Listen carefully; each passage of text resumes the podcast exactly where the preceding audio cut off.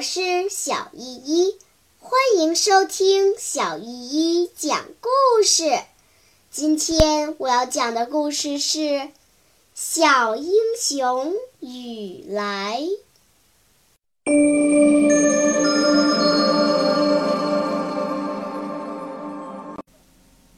第三十五章。我要有枪，早把你们打死了。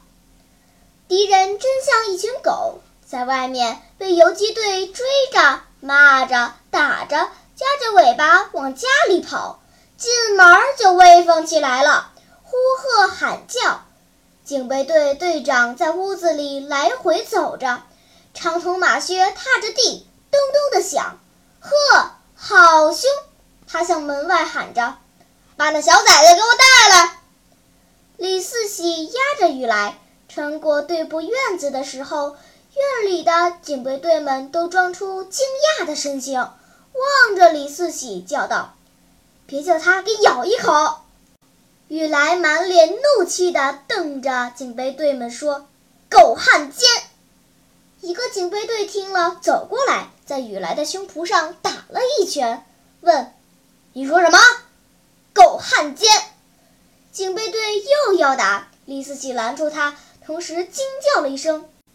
小心，它咬你呀！那个警备队跳到一边，其他的人见他吓成这个样子，都哈哈大笑起来。李四喜推搡着雨来说：“怎么你动不动就下口咬？倒好像你挺喜欢吃我们警备队的肉。”警备队们听了这话，又一个个张着大嘴，哈哈的笑着。雨来被推进屋里。警备队队长拉长了他的蔫巴黄瓜脸，伸出一个手指头点着雨来的鼻子，咬着牙恶狠狠地说：“要跟我说半句谎话，我就把你活活打死。”说着，把屋子里已经预备好的东西指给雨来看。其实，雨来进屋就看见了牛皮鞭子、棍子、板凳、绳子、水壶。辣椒面儿，炉子里轰轰地烧着两根铁筷子，过梁上结着一根绳子，好像一条死蛇一样，那么往下吊着。雨来见了这些东西，像有一只冰凉的大毛手紧紧攥住他的心，使了很大劲儿才透出一口气。警备队队长转身坐在椅子上，掏出花布手绢。擦着他的蔫巴黄瓜脸，然后又掏出烟卷儿，拿眼睛斜视着雨来。你是谁的勤务？敌人把雨来看成游击队里某个干部的小勤务员了。雨来一时还没明白警备队队长的话，反问：“什么勤务？”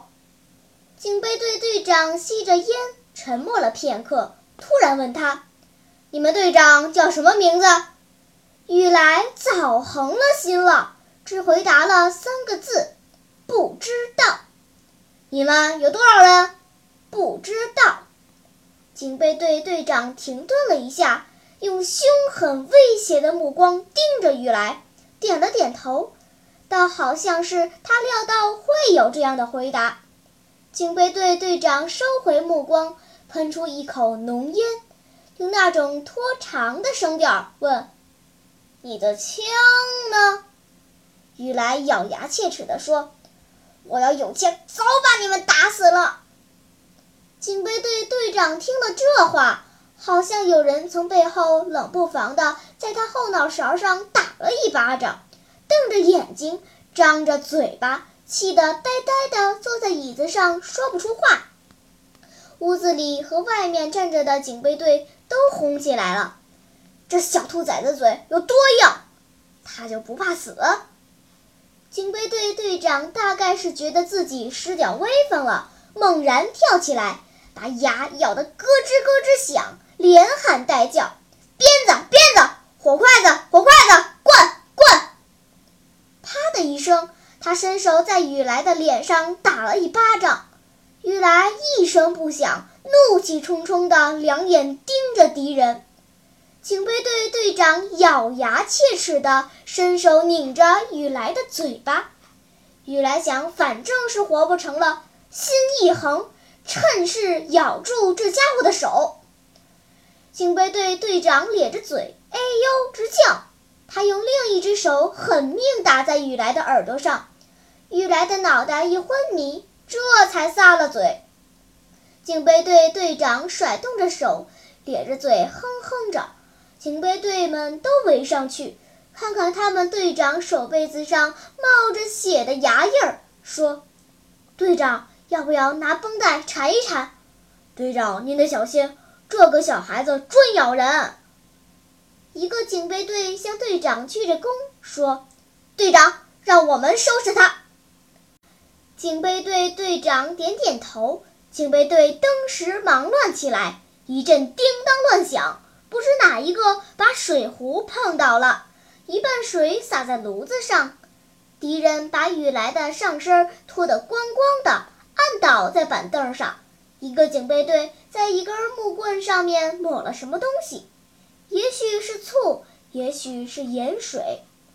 就在这个时候，一个警备队慌慌张张从外面跑进来，大声说：“啊，山田大佐来了！”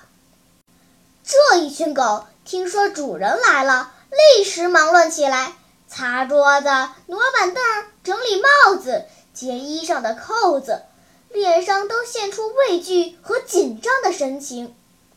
山田大佐又矮又胖，挺着圆圆的大肚子，像个狗熊一样走进来。